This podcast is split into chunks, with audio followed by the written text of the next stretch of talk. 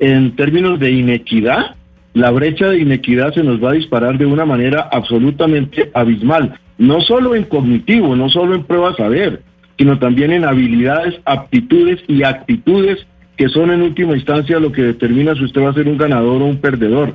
Y entonces vamos a retroceder de una manera muy importante. Así es que por esas tres consideraciones, salud mental por un lado, eh, conocimientos, aptitudes, actitudes y neurodesarrollo por el otro, y derechos humanos de los niños por el otro, es muy importante que los niños sí puedan regresar. Repito, sensatamente, y no es que mañana por la mañana se abra masivamente, no, sin lugar a dudas, pero el imaginario de pánico irracional que se está construyendo, que está confinando a los niños a perpetuidad fuera de las aulas, no tiene sentido.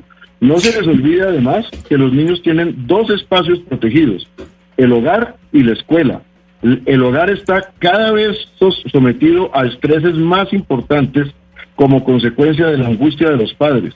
Y en esas ocasiones el único refugio que le queda a los niños es el refugio de la escuela. Y ese lo están perdiendo también. Así es que no es banal las implicaciones que está teniendo para los niños.